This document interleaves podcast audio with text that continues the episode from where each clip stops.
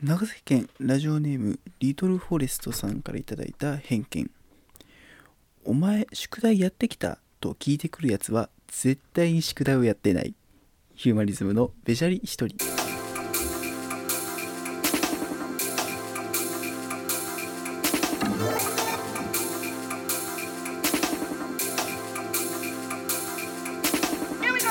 どうもヒューマニズムです。ヒューマニズムのべしゃり一人第2回始まりましたというわけで、えー現在時刻が、えー12月13日、えー今午前午前何ですか、えー午前3時20分でございます、えーキングヌーのゆいさとるさんのラジオが始まって20分が経過したところでございますけれども、えー非常に眠いです。めちゃくちゃ眠いです今。っ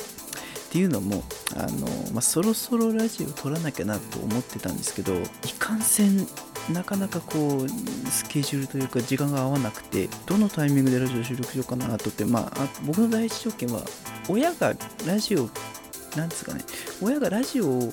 息子がねラジオをこうネットラジオ撮ってるって思われるのが嫌なんでそれバレないようにこっそりやるっていうのがこのラジオを収録の条件なんですよ。まあなかなか合わないものでその収録条件がなんでこうやって深夜に撮ってるんですよ。たまたま、えー学校がねちょっと次の日休みってこともありまして、えーで今の感じから分かると思うんですけど家で撮ってます。自宅で収録しております。というわけであそうだメール来てるんだ。それに関するメールもえー、どれでしたかね。あこれですね。えーメールいただいておりまして、えーこちら福岡県ラジオネームステディさん、えーベシャリ一人第1回放送を聞きました。冒頭バカリズムさんのような語り口から伊集院さ伊集院光さんのような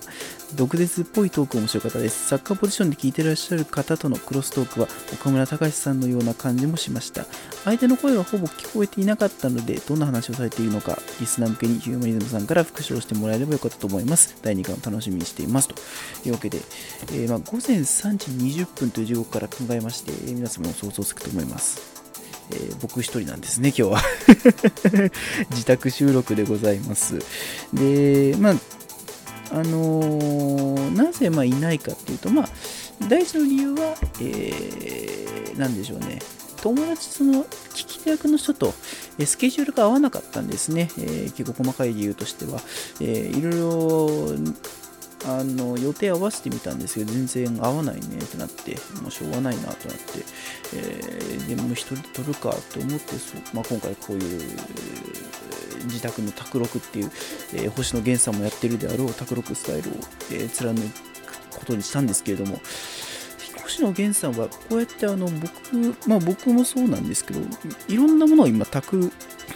机の上に散乱してるんですね。あの、まあ、筆箱、えーペットボトルのゴミ、スマホ、えー紙、その他もろもろがあの散乱してるんですけど、多分星野源さんもこのスタイルでやってらっしゃったんですよね。卓録っていうのは。えーまあそんな感じで。非常にゴミまみれの状態で今やってますけれども、どうにかマイクとパソコンの置く場所を確保して、えーやっております。というわけで、そうなんです。で、相手が高くいないというわけで、聞き役ゼロの一人喋りでございます。というわけで、まあ意外と一人喋りの方が喋りやすいんじゃないかって気はするんですけど、今喋ってて、どうなんでしょうか。えーで、まあ、いろいろとね、こう、先ほどいただいたメールにも書いてあるんですけども、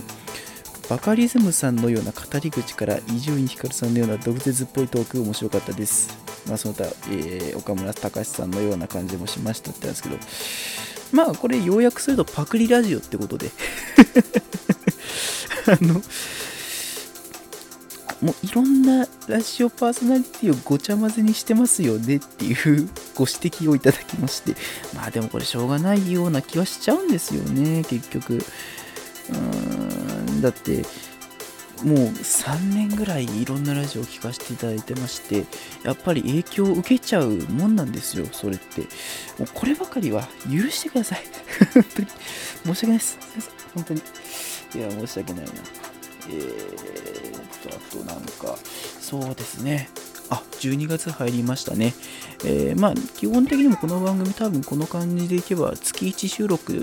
のペースかなと思うんですけれども、えー、まあ、12月というわけで。12月は、まあ、師走師走といえば、師走といえばっていうか、まあもう大晦日が近づいてきてますよね。まあ今、収録日12月13日ですからもう、えー、大晦日まで3週間もないという状態で、えー、頭回ってないです、今。本当に頭回ってないです。えー、12月の13だろ3週間前か。3週間前ですね。えー、まあね、大晦日はガキ使ですとか、えー、笑ガキ使、笑ってはいけないか。と、えー、なんでしょう、まあ、紅白とかですかね、大きいもので言えば、今年は紅白は何にしても、えー、山里さんが、えー、まあ、不毛な議論でいうと、ボスが、えー、紅白の裏実況チャンネル担当してますんで、そっぱそこが気になっちゃいますよね。それは見よっかなって思っちゃうんですよね。ガキ使を毎年見てたんですけれども、それをどうしようかなっていうふうに今思ってるところですね。まあ、紅白歌合戦で言えばいろんな方が出場されますよね、今回は。初登場の方多いですし、えー、オードリーのオールナイトニッポンとか、まあ、何でしょう、日向坂46さん、まあ、お日様とリトルトゥース共通の人が多いっていうのはやっぱ有名ですけれどもね、まあ、その日向坂46さん、そして、えー、アルフォートを無償でくれる優しい人こと井口悟さん率いるキングヌー、えー、ね、アルフォートを無料でくれるっていう。特別な条件はありますけれども、えー、そんなキングヌーさん、えーまあ、そして、えー、米津玄師の隠し子と、えー、風鈴の、えーまあ、この3組がやっぱ注目株だと思いますね、僕は。え本当に風鈴って何なんだろうなと思って、その、もう今、米津玄師の隠し子って言いましたけど、本当は何なんですかね？沖縄のなんかスクールの出身なんですかね？まず米津玄師が沖縄ってイメージが僕はないんで、ナオト・インティライミさんとかだったらまあ分かりますけど、別に米津玄師さんそういうキャラじゃねえしなっていう。なんでまあ、どう、どうなんだろうな わからないですけど、まあ調べたら出てくるんですかね。そこは調べるほどの、えー、興味はないです えー、あとは何ですかね、話すこと。そうだ。あのー、まあ、前回、まあ、これはもう喋るべきじゃないのかな。前回ね、あの第1回の収録の際にも喋らせていただいたんですけど、まあ、あの、自分の所属してるサークルに、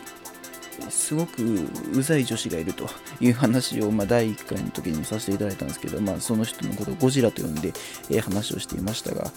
でまあ、今月も、えーえーと、腹立つことありましたのでご報告だけさせていただきたいと思います。ということで、今月のゴジラだよりでございます。勝手にコーナーを作りました。ゴジラだよりというコーナーを作りました。で、まあ、ゴジラだよりそうですね、今月、あ、えっと、これですね。あのー、まあ、先日ですね、もう11月の前半ぐらいですかね、あのー、ドラマを作りたいと、えー、まあ、ゴジラが言ってきまして、ドラマ、あ、どうぞご勝手にっていう、その、まあ、脚本とかできたんなら、まあ、やってもいいですけど、みたいな感じで、まあ、とりあえず了承だけはして、そこから1ヶ月ぐらいずっと音沙汰がなくて、その、ドラマの脚本できましたかっていう風に、一応ね、LINE とかで聞いても、一切返信がなく、えー、直接聞いたら、今書いてるんですって言ってきたんですね。これが果たして似てるのかちょっと僕もう分かってないですけれども、えー、で、えー、つい先日ですよ、つい先日、あのー、ドラマの脚本ができましたっていうふうに LINE で言ってきて、あ、できたんだと思って、グループ LINE ですよ、グループ LINE で言ってきて、えー、で、中身見てきたら、クソほどつまらないっていう。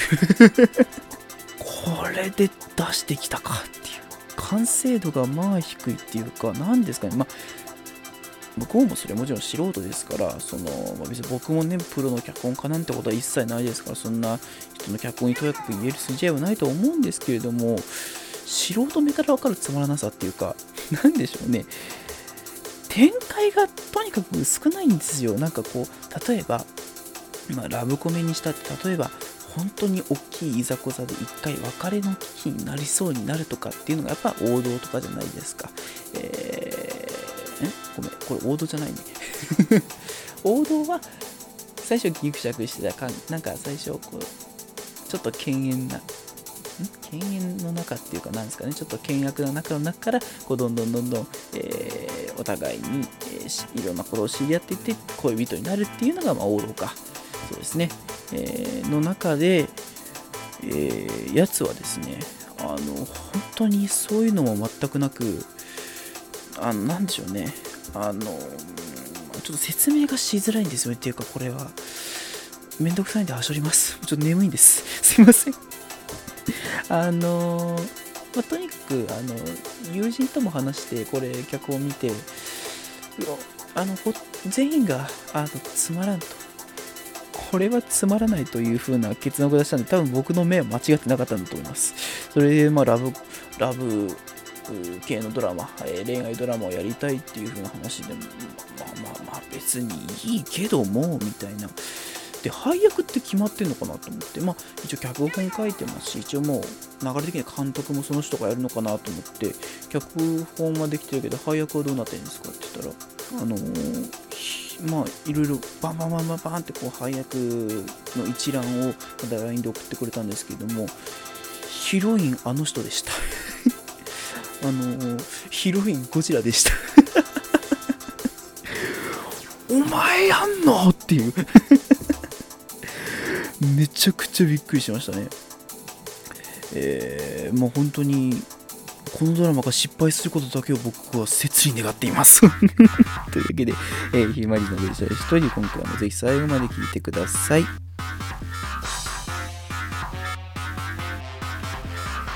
ューマニズムのベジャリ一人。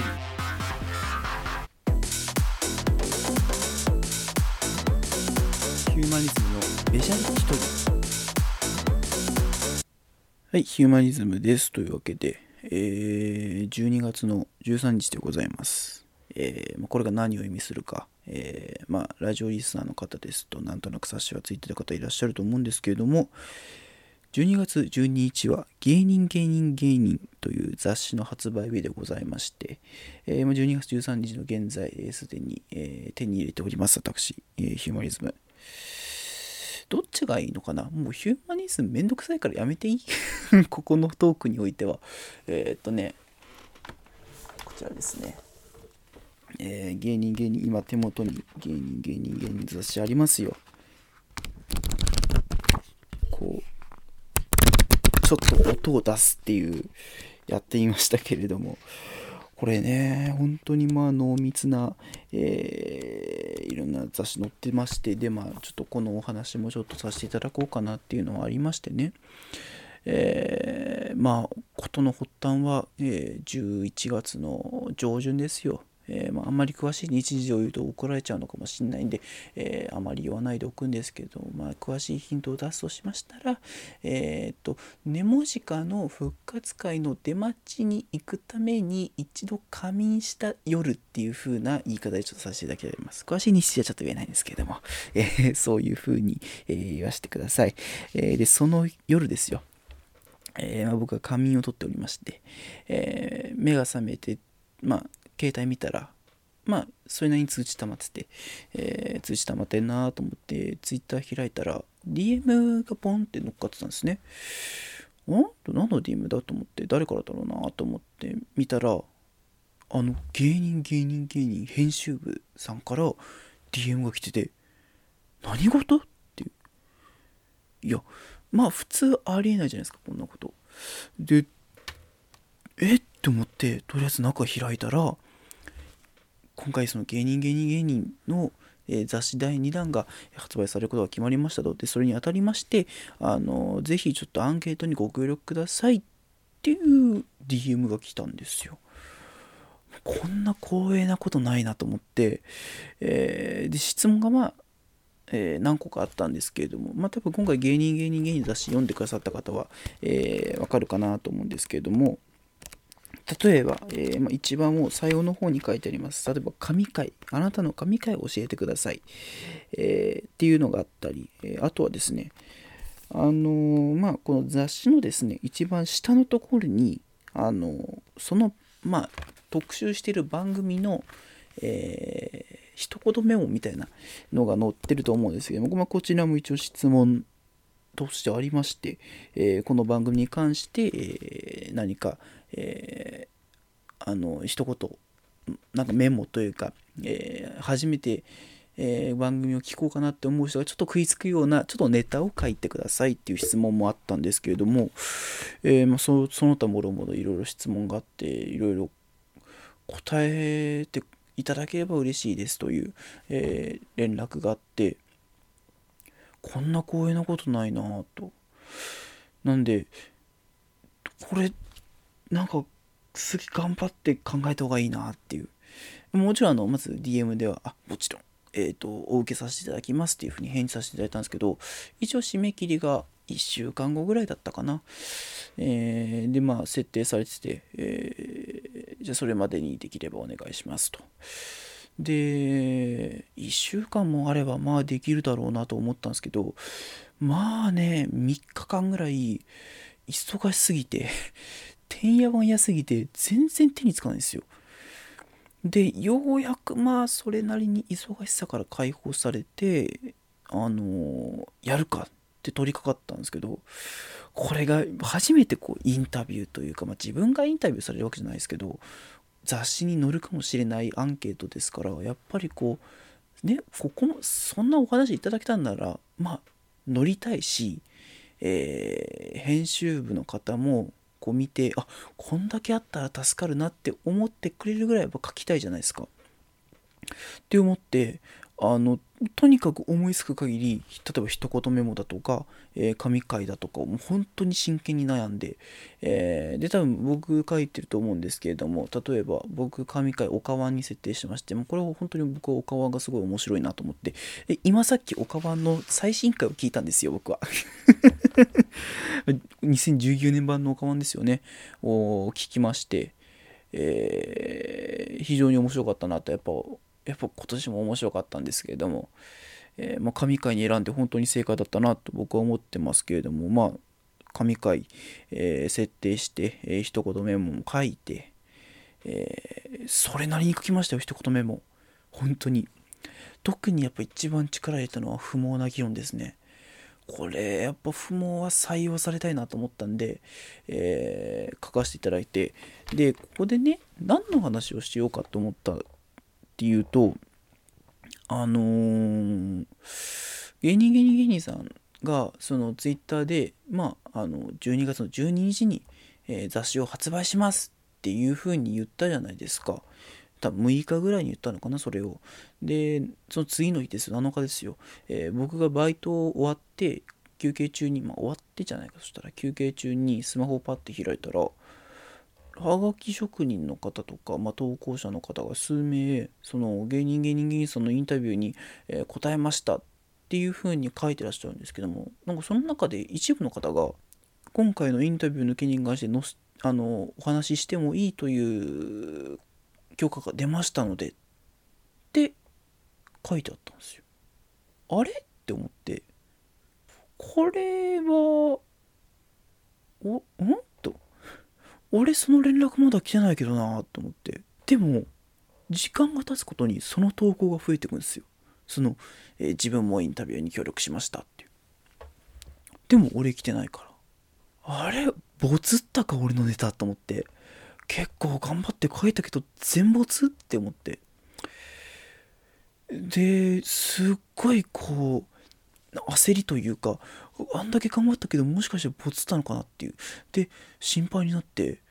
ちょっと恥ずかしかったんですけど芸人芸人芸人さんのツイッターの DM の方にあの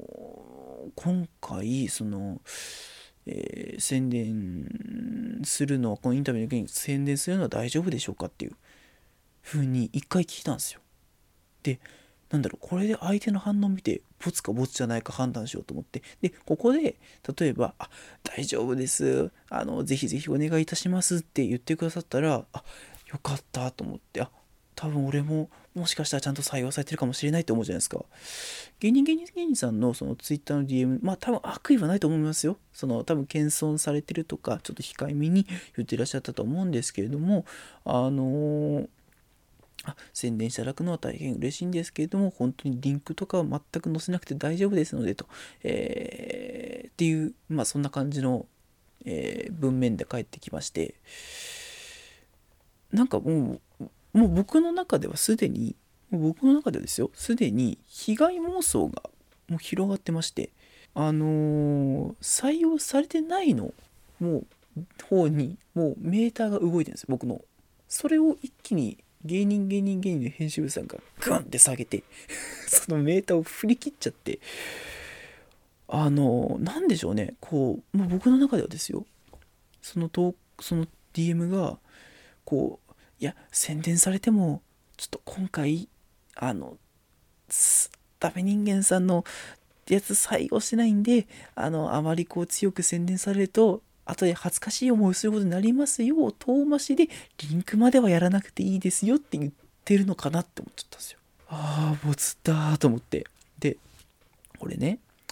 あまあこの話はしない方がいいのかな。多分これを公開することには誰かが言ってんのかな。あの芸人芸人芸人さんのそのインタビューに答えた際にあの DM にてその芸人芸人芸人の編集部の方があの見本紙が出来上がりましたらあのえっ、ー、と送付いたしますとお送りいたしますとっていうふうに連絡が来てたんですよ。でまあ発売日が12日じゃないですか？で僕が DM 聞いてるの7日っすよ。5日間の間にその全もう日本全国に出荷する雑誌がまだすり上がってないわけないじゃないですか。少なくとも有名ハガキ職人100人に聞いてるって言ったわけですから100部ぐらいはあるわけじゃないですか。これ見本紙送らないってことは採用されてないなって思っちゃったんですよ。ああもういいや。っていうもうなんか鬱になるっていう。えー ああ俺なんてどうせ採用もされないクソ野郎ですよって思って超ふてくされたんですよ。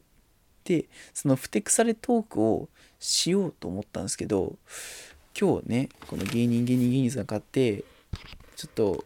まあ、期待待ちに読んだらそれなりに採用されてやんの。いやー嬉しかったな。単純に嬉しかったんですよ。それでなんかこうまあ今のトークからして落ちないじゃないですかこれ。やばいなと思ってなんかもうちょいちゃんとしたトーク用意しとかないとなと思ってでそんなこと考えてたら月曜日にですよ。あのー、急に親からコンタクトつけたらって言われて、まあ、僕メガネかけてるんですよ。もともと視力悪いんで、えー、でメガネネ、まあ、メガネよりコンタクトの方がいいんじゃないのって言われて。であそう？ってなって。でも僕なんでコンタクトが嫌かって、まあ、まず目に物を入れるっていうのが怖いんですよ。簡単には眼球触れるわけですよねコンタクトが。それってなんか眼球傷つかないのかなって思っちゃって。すごい不安になっちゃうんですよ俺は。なんでそんな大丈夫なんかなって思っちゃうんですけどまあ一応親が。そのやってみたらって言うからあそうって思って。あと何がもう一つ何が嫌かって俺クソほど不器用なんですよ。あの例えばね花粉症の時とかに目薬さすじゃないですか。こうねその目薬をこうファッて刺した時にあのー、僕ね絶対に入らないんですよ目薬が。あの目薬パッて刺して大体こうまぶたの上だとか目の周辺に落ちるんですけど中に入らないんですよ。なんでこうまぶたの辺りを目薬を一旦塗ってから目に入れるっていうスタイルをもうずっと取ってるんですよ僕は。一切入らないからもうなぜか分かんないけど。でもうそんな感じだから絶対にコンタクトを入れられないと思ってるんですよ僕は。でもまあ親が言うしその、まあ、お金を出すって言うからまあじゃあコンタクトにしてみようかなと思ってコンタクトをつけるために眼科行ったんですよ。で、えー、その日行ったのがちょっと遅かったんで、あの、その日コンタクトを上げることはできないんですけれども、あの、まあ、目の検査とかして、その、もう次から、えー、コンタクトつける、えー、練習をして、えコンタクトをお渡しする流れになりますって言われたんですよ。だからまあ、その初日は、え目の状況確認をするって話になって、で、分かりましたってなって。で、あの視力検査とかやって、えー、でそれが終わったら医師の診断が入るわけですよでこう目の様子を例えばなんかこうえー、目の病気を持ってるんじゃないかとかコンタクトつけたらちょっとまずいことになるんじゃないかっていう検査をするんですけどその検査を行うためにあのー、まあ僕の目の中を見るわけですよ目の中っていうかなんつうんだろう。眼球をこう機械っていうかなんか顕微鏡みたいなやつで見るんですよ。でその時に医者がね遠く見てくださいって言うんですよ。で僕はまあまっすぐ遠くを見てるつもりなんですよ。ただねなんかねこう目の辺りにこう目線を向けられてるというかもう目に完全に目線を向けられてるから緊張したっていうのかなんかわかんないですけど目閉じちゃってるらしいんですよ俺。あの目閉じてますって言われてえ閉じてます？って。いや、閉じてます、閉じてますって言われて、本当に不器用なんだなって思って、だから、こう、目を、こう、なんだろう、遠くを見てくださいって言われて、その、なんだろう、目をリラックスさせてらないんですよね。だから、あの、すいません、あの、ちょっと目、あの、もっと、なんですかね、こう、ピントをもっと遠くにしてもらってもいいですかって言われるんですけど、それができないんですよ、僕は。え、え、ど、どうやるんですかそれ？みたいな感じで、その、なってるから、医者も、えーっていう、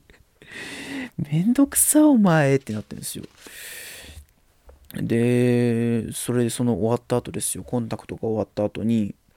あの、コンタクトじゃねえや、えっ、ー、と、目の検査が終わった後に、じゃあコンタクトを、えっと、まあ、自分で付け外しはまた別の機会でやるんですけど、えー、まあ、あの今回はとりあえずコンタクト1回入れてみてどんな感じになるかだけ1回ちょっと体験してもらいますってその看護師の方が、えー、僕にコンタクトを入れるんですね、まあ、それも時間かかったんですよとにかく。でまあそれなりに時間かかって、まあ、とりあえず今回は OK ですって。で、その日は終わりまして、また今度別の日に、えー、眼科行って、えー、そこでコンタクトの付け外しの練習するんですけど、えー、その際に、まあ、大体ね、こう、コンタクトの付け外しの練習って、まあ、1時間弱っていう風に言われてるらしいんです、どうやら。えー、っていうのが僕に対して看護師さんが言ったのが、多分ね、1時間半ぐらいかかりますって言われて、そんな、え、そんな要するんですかね？そんなに、あのね、言っときますけどね、僕そこまで不器用じゃないですよ、でもっていう。その、倍ですよ、言っときますけど。倍の時間かかるって言われて、なんか腹立って、これは入れてやろうと思って、それで頑張って、えっと、まあ、練習としては、つける。まあ、だから、コンタクトレンズ入れる、コンタクトレンズ外す、で、コンタクトレンズをまた入れて、そのまま変えるっていう流れなんですよ、僕は。まず、コンタクトレンズを入れるっていう作業に僕は30分かかりました。両目入れるのに30分かかって、その後外すっていう作業に40分かかったんですよ、僕。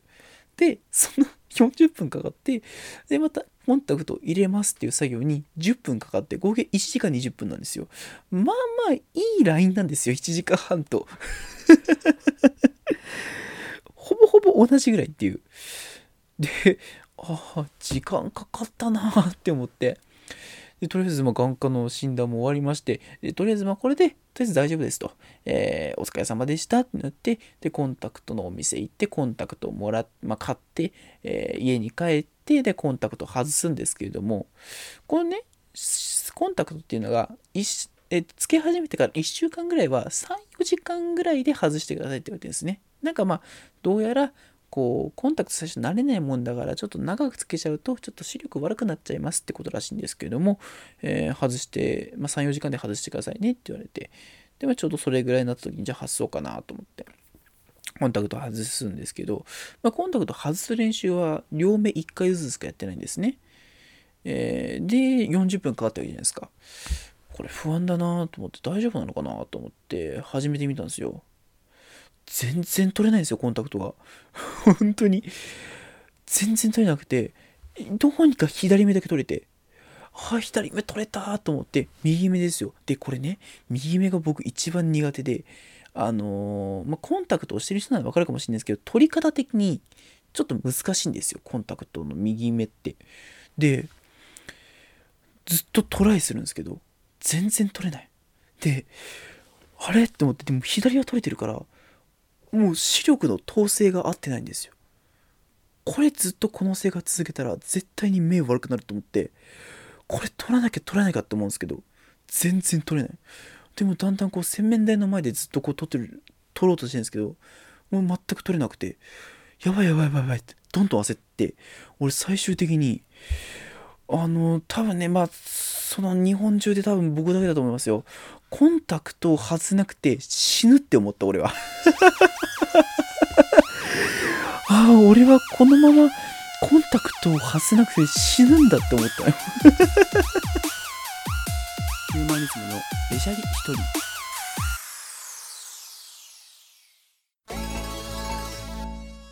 ューマニズムのべしゃり一人。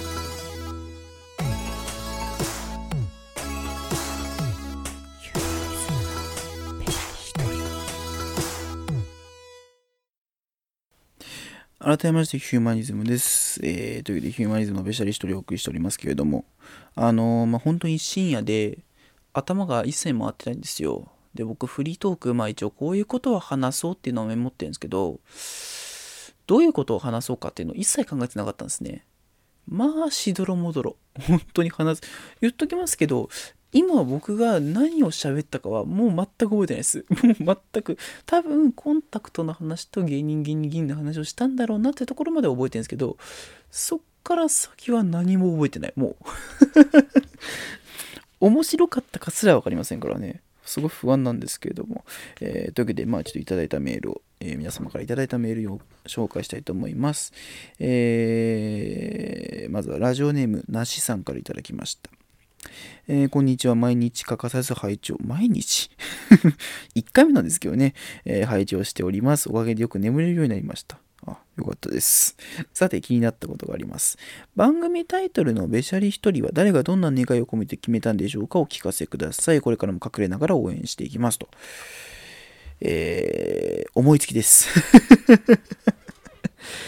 あのー多分ね、多分ですよ。僕がこれを名付けた時に、ちょうどドラマのべしゃり暮らしっていうのをやってたんだと思うんです。えー思いついた、これ僕が思いついた時なんで、多分もうちょい、多分10月の後半にこれ収録した、一番第1回。一番第1回10月の後半に収録したんですけど、あのーまあ、タイトルを思いついたのはもうちょい前なんですね。で、その時にべしゃり暮らしってドラマをやってて、多分そっから撮ってきました。多分そっからべしゃり一人ってタイトルでいいかなと思って、えー名付けました。特に思いはないです。ごめんなさい。すいません。さあ、というわけで、えー企画の投稿も読んでいきましょう。まあ、企画、勝手にコーナー制作委員会というのをやっておりまして、えーリスナーの皆様から勝手にコーナー作っていただいて、勝手にメール送っていただいております。えーというわけでね、まあ、新コーナー紹介していきましょう。えーまずは、千葉県ラジオネームテレキャスターストラップさん。えーえーまずはですね、えーチョコレートを右肩中心に塗っている人あるあるのコーナー。えー千葉県ラジオネームテレキャスターストラップさん。え例題え3ついただいております。左肩が凝る。右右側の席の人に消しゴム借りにくい。あだ名は大体ガーナ。まあ多分この人ね、何でもランキングを送ったんだと思います、このネタで。このね、ネタの感じは多分ね、何でもランキングですね、この人。うん。多分ね、わかんないですけど、まあでもこういうことですよ。このコーナーなんて、なんかこう、没ネタをこうやってコーナーに紹介していただいて、えー送っていただければなっていうふうに思ってるんで、えーまあ、ゴミ箱ですよ。没ネタをね、供養するゴミ箱だと思っていただければと、え思っておりますんで、まあ、こんな感じでちょっと書いてね、送ってくださると助かります。えーじゃあ続きまして、えーコーナー名ですね。えーと、どこにあるかな。えコーナー名、えお嬢のコーナーでいただいております。えーコーナー概要読んどきましょうかね、えー僕のクラスで自分のことをお嬢と呼ばせている女子、そんなお嬢の修正を送るコーナーというわけでいただいております。えー、調布市ラジオネーム、芋虫一本釣りさん。えーまあ、例題。LINE の一言が5スクロールくらいあって、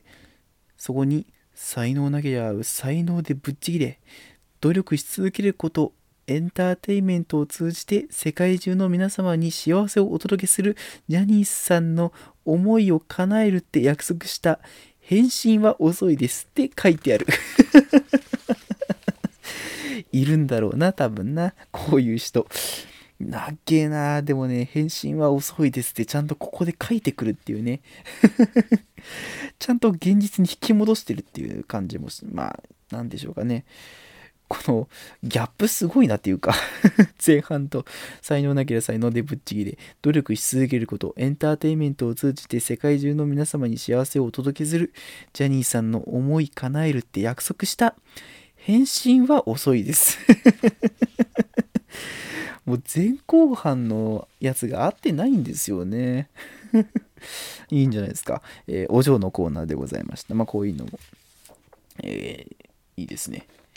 えー、続きまして、えー、好きなおにぎりの具は免許証のコーナーいただいております、えー、コーナー概要。文章の前半と後半が全く合っていない文章を送るコーナー、えー、というわけでこちらも調布市のラジオネーム芋虫一本釣りさんからでございますけれども。まあまあ例題といたしまして、まあ、これは好きなおにぎりの具は免許証っていう、まあ、前半後半合ってないですよね。これね、個人的に好きなんですこういう感じのコーナー。この、ね、あのー、か、行かれようと思えば行かれるようなコーナーじゃないですか、これ。僕ね、行かれるようなコーナー大好きなんですよ。僕、こういうの大好きなんで、これは非常にいいですね。これぜひちょっと皆様送ってほしいと思いますんで。えー、ぜひちょっと送ってみてください。えー、お待ちしております、えー、いい企画をちょっと提案してくださってありがとうございます。もむし一本釣りさん。というわけでございまして、えー、っと、こんな感じで引き続き、えー、新コーナーをお待ちしております。で、今回出来上がった、たまあ、今回ですね、いただきましたコーナー案をですね、後ほど番組のブログに載せますので、こちらのコーナーのネタが思いついた方はそちらも送ってきてください。えー、で、ブログに関しては新たにこの番組用でブログ作りますので、出来上がり次第、えー、番組用のツイッターアカウント、まあ、えー、ヒューマニズムのべしゃり一人って検索すれば出てくると思いますんで、えー、そちらのアカウントで告知いたしますというわけでございまして、え、では、レギュラーコーナー参りましょう。偏見。リスナーの皆様の勝手な偏見を読んでいきたいと思いますと。えー、いうわけで、結構いただいておりましてありがとうございます。助かりました。えー、早速読んでいきましょう。えー、兵庫県ラジオネームベターハーフさん。日向坂で会いましょうリアタイする学生は寝れずに徹夜するに決まってる いいですね、この決めつけは。いやー、まあな僕の友達にも日向坂をリアタイしてる人がいまして、えー、本当に朝辛そうですもん。本当に辛そう。でもやっぱりそれを見るのが楽しみにしてるわけですからその人は、えー、本当にまあ面白いよっていうふうには言ってたんでここ最近僕も見始めたんですよ。えー、日向坂を、日向坂で会いましょうか。えー、やっぱ面白い番組ですよね。オードリーさんが出てるっていうのもあってあと、やっぱアイドルの方々のバラエティ能力の高いっていうのはやっぱりいい点だなって思っちゃいましたね。えー めちゃくちゃ面白かったな。えー、続きまして、えー、静岡県ラジオネームオメガさんから頂きました。偏見。ブスは台車を引くのがうまい。偏見ですね。慣れてるのかな？そういうのに。他人に貢献する力慣れてるのかな？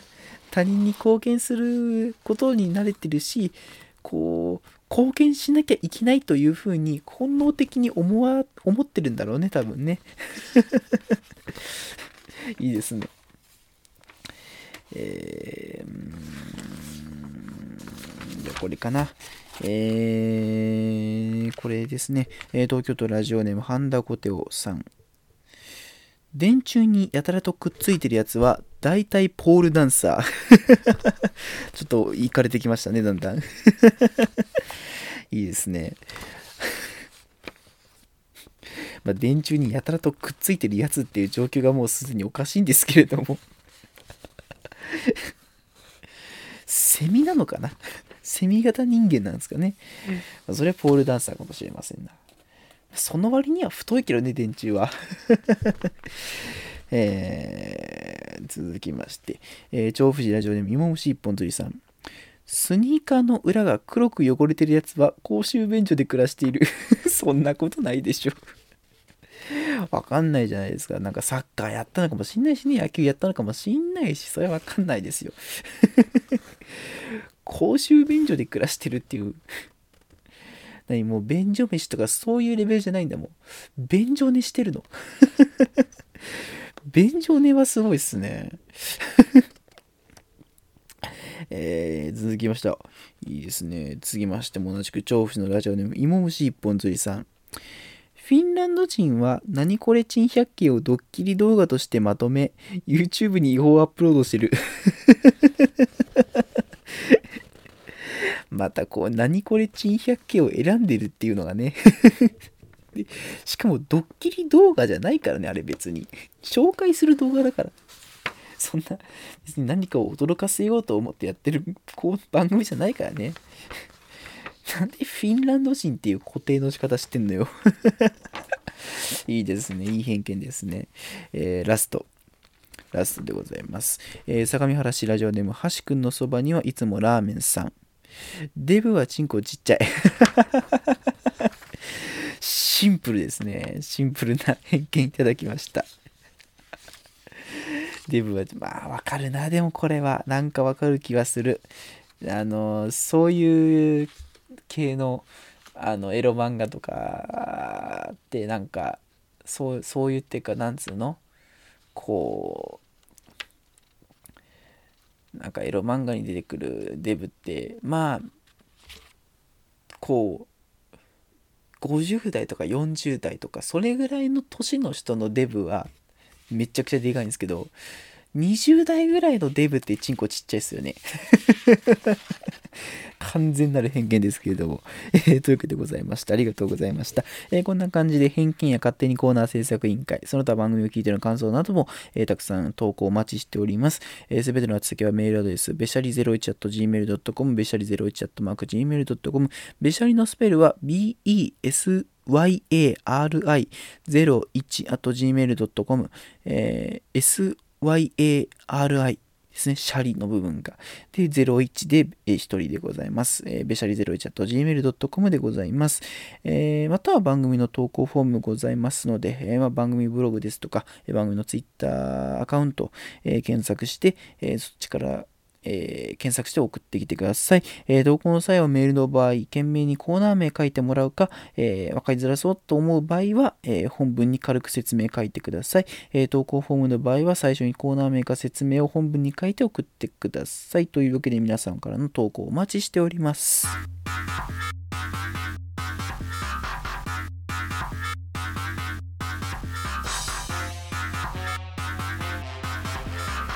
ヒューマニズムのベシャリ一人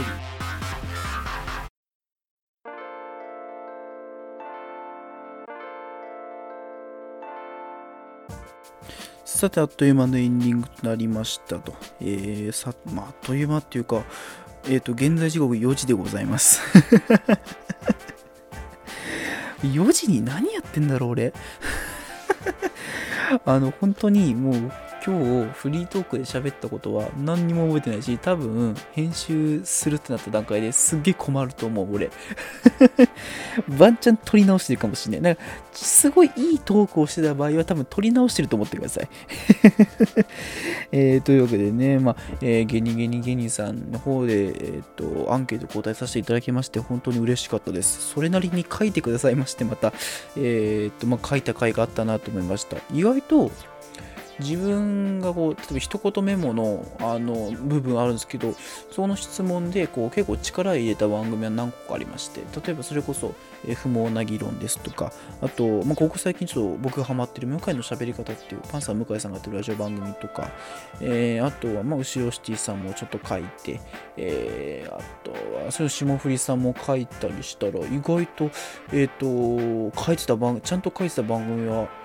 採用されててすごい嬉しかったですね。えー、で、またちょっとこう、ポケヒミに関する特集ページもあったんですけど、そこでちょっとノコサザさんに関することを言及してるね、多分アンケートもあったと思うんですけど、まあ、そこもちゃんと採用されてて、個人的にはちょっとミジメロディファミリーだと思ってるんで、ね、ノコサザさんのことは、ミジメロディファミリーだと思ってるんで、えー、ノコサザさんのことに関してちょっと褒めてる、えー、アンケートが採用されたのは個人的にはすごく嬉しかったですね。あともうもうちょい嬉しかったのは、ポケヒミの、えー、ことを僕ね、多分脳みそのゴミ箱っていう表現をしてるんですよ。あれ採用されても地味に嬉しいので脳みそのゴミ箱って思いついたこれいいなと思って書いたんですけど、意外とこれが採用されちゃいまして、すごく嬉しかったです。ありがとうございます。というわけで、まあ、えー、まだ買ってらっしゃらない方も、えー、いるかもしれませんので、ぜひそういう方買ってみてください。すごく面白いんで、えー、まあ、この雑誌読んで、聞いたことないラジオ番組も、えー、どんどん聞いてみてくださいというわけでちょっと宣伝させていただきました。えー、あとは何ですかね。まあでも次回1月ぐらいにまた収録すると思いますんで。それまでにネタをまたたくさん書いていただければと思いますというわけで、えー、親フラにビクビクしながら、えー、お送りしてきました。意外と長く収録してしまいまして、すいませんでした。えー、あとトークがすごく汚くなってると思いますんで、え本当にすいませんでした。えーというわけでございまして、また、えー、1月に、来年1月にお会いしましょう。というわけで、ここまでの間はヒューマニズムでした。お別れの挨拶を皆さんもお待ちしておりますので、じゃんじゃん、えー、お別れの挨拶を思いついた方も送ってきてください。今日は普通にするなら。